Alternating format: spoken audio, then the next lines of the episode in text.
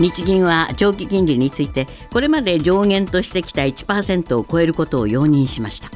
長期金利の上限は今年7月に0.5%から1%に引き上げたばかりでわずか3ヶ月で再び修正した形です。また今年度と来年度の物価上昇率の見通しについてはともに2.8%に上方修正しました。昨年度から3年連続で政府日銀が目標とする2%を上回る見通しとなり今後日銀が緩和政策の出口をどう判断するのか注目されます。31日の外国為替市場でドル円が1ドル151円を突破。一時151円71銭まで円安が進み今年の最安値を更新しました。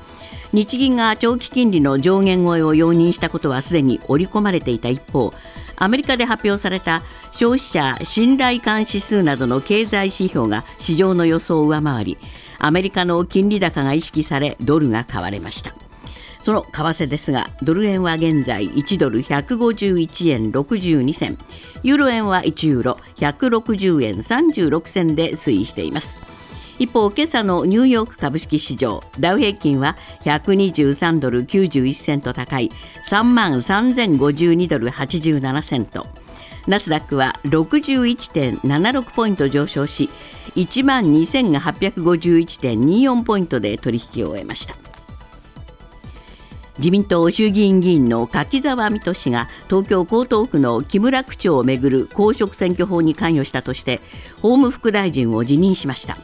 柿沢氏は自身の SNS に申し訳ありませんと投稿したものの予算委員会へ出席せず記者団の質問にも答えませんでした。岸田内閣では山田前文科政務官が先週女性問題で辞任したばかりです。イスラエル軍は31日ガザ地区北部から進軍した地上部隊が最大都市ガザ市の市街地に入ったことを明らかにしました。さらにハマスの司令官をガザ北部で殺害したということです。市民を含むガザでの死者はおよそ8300人に上っていますが国連機関はそのうちおよそ3分の2が女性と子どもだとしています。埼玉県蕨市の郵便局に昨日午後拳銃を持った男が立てこもっていましたが午後10時20分に警察が突入男の身柄を確保しました。人質強要処罰法違反の疑いで逮捕されたのは自称埼玉県戸田市の鈴木恒夫容疑者86歳です。人質に取られていた女性局員2人に怪我はないということです。鈴木容疑者は近くの病院で起きた発砲事件の関与もほのめかしているということです。続いてスポーツです。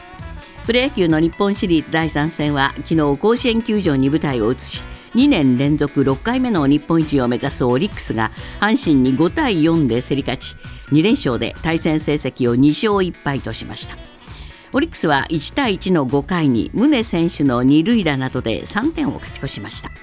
一方18年ぶりにセ・リーグを制し1985年以来2回目の日本一を狙う阪神は7回に1点差に迫ったものの及びませんでした。オーストラリアラグビー協会はワールドカップフランス大会でオーストラリア代表を率いたエディ・ジョーンズ監督が辞任すると発表しました。フランス大会ではオーストラリア史上初の1次リーグ敗退を喫し今年1月の就任から1年に満たない今月25日付で退任となります。関係者によりますと63歳のジョーンズ監督は日本代表ヘッドコーチの後任候補として名前が挙がっていて今後が注目されています。ニュースズームアップ。日銀は昨日の金融政策決定会合で7月に続いて大規模な金融緩和策を再び修正することを決めました。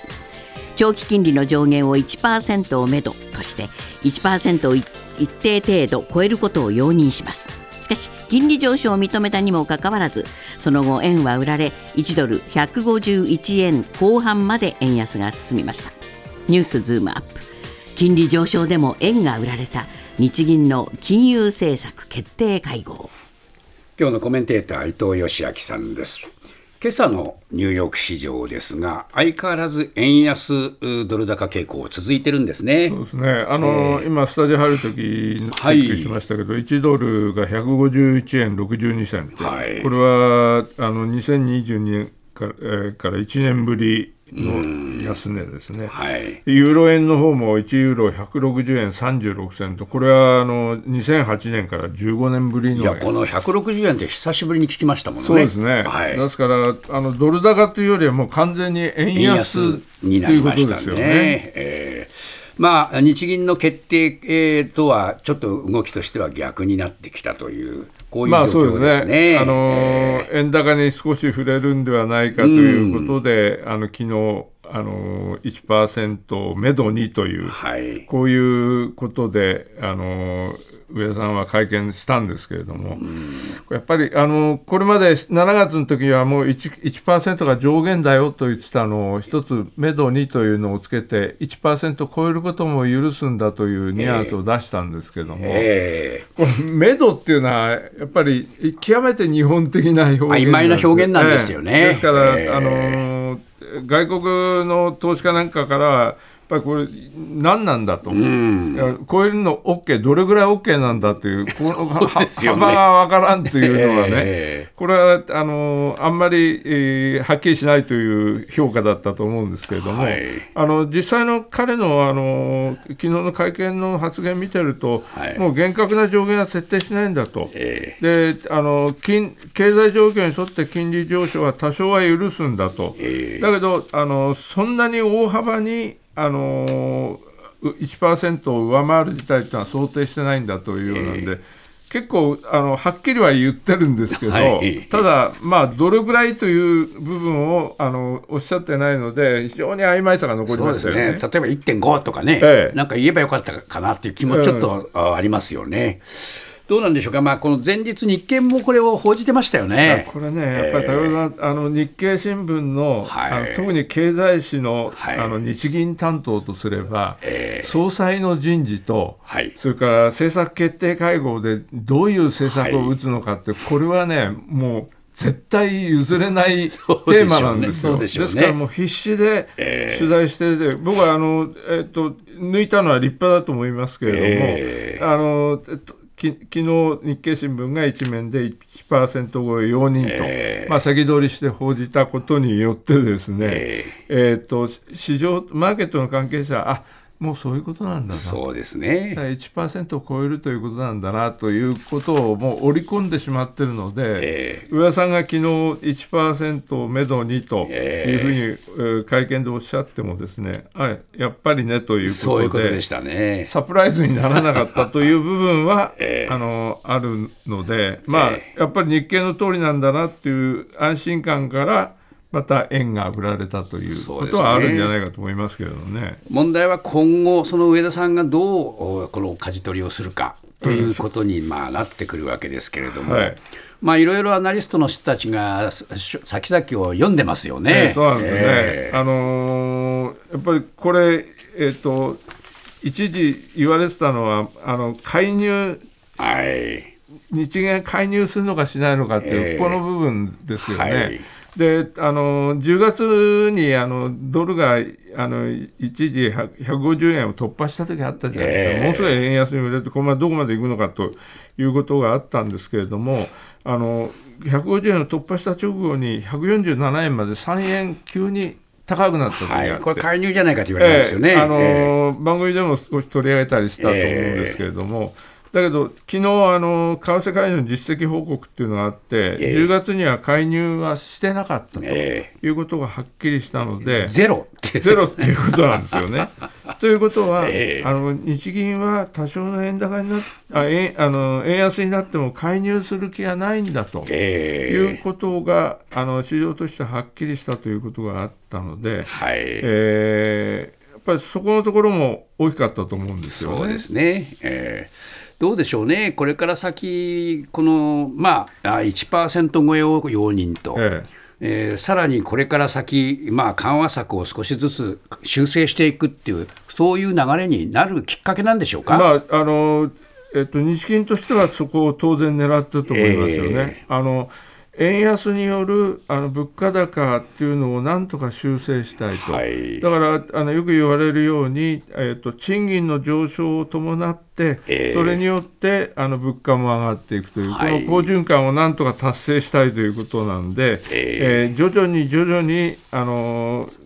あまり激変をせずにやっていこうというのが、やっぱり上田さんの方針だと思うんです、ね、そうですね、まあ、投資家にしてみれば、このおっかなびっくりさが気に入らないんでしょうけれども。そういうところは、やっぱりサプライズがないし、あ面白くないと、えー、はっきりしてくれというところはあると思うんですけれども、はい、だけどあの、えーと、物価予想も昨日出してるんですけれども、物価上昇率は23年、24年とも、えーと、2.8%ということで、情報修正してるんですよね。はい。でこれに25年度は今のところ1.7%のままなんですけれども、えー、ここがこれからどういうふうに修正されていくかですよね。そうですね。ですから、まあ、春闘、一つポイントになりましょうか。あの先ほど、うん、武田さんも指摘されてましたけど、うん、来年の春闘で、あの今年の春闘ほどのあの、うん、賃上げができるのか、えー、そうするとあの当然のことながらえ賃上げによって物価の方も伴って上がっていくというこの日銀が描いてる好循環と。循環というのが、えー、あのできるきっかけにはなるんですよね。えー、ただ、えーと大企業の中にはもうすでに7%上げるとなんか言ってるところもありますけれども、ね、あの大半を占める中小企業を含めて、そういう形になっていくかっていうのは分からないですよね。そうですね、まあ、この辺がこれから先の難しい舵取りのポイントになりましょうかね。そうですねニュースズームアップ。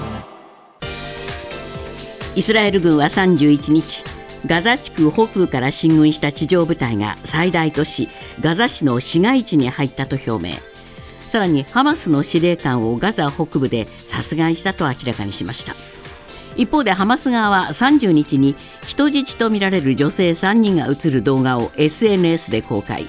人質をめぐる動きも活発化しています。ニュースズームアップ。ガザでの戦闘は激化の一途一方で活発化する人質をめぐる駆け引き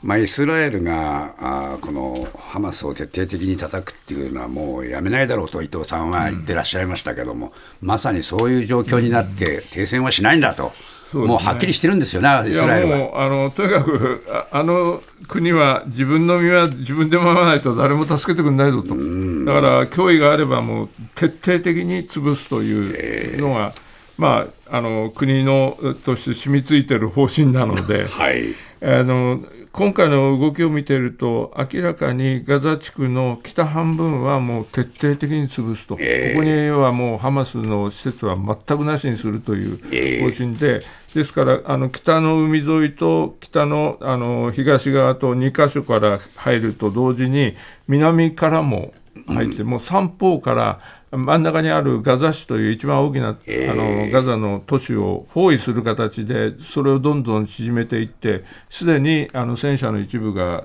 市内に入っているという状況ですね。これ、人質交渉と並行させるって言ってますが、えー、本音はもう人質のある程度の犠牲はやむを得ないと。こう考えてますか？いや、それはもうあの220人だからいるわけですから、でハマス側はですねあの昨日もあの女性3人の人質をあのネット上に登場させて、はい、そしてあの見てると明らかに言わされてんだろうなと思うようなので、ね、ネタニヤフ首相に対してすぐ我々全員解放してほしいと訴えさせたりって、これこういうようなのをやってるんですけど、はい、ハマスとすればあの戦力的にはもう圧倒的にイスラエル有利なわけですよね。そうですよね。そういう状況で何かカードとして持ってるものというとやっぱり人質っていうのは有効なカードで、とにかくこれによって少しでもイスラエルの攻勢をあの和らげる、あるいは、えーと、人道物資を入れる、そのためのあのカードとして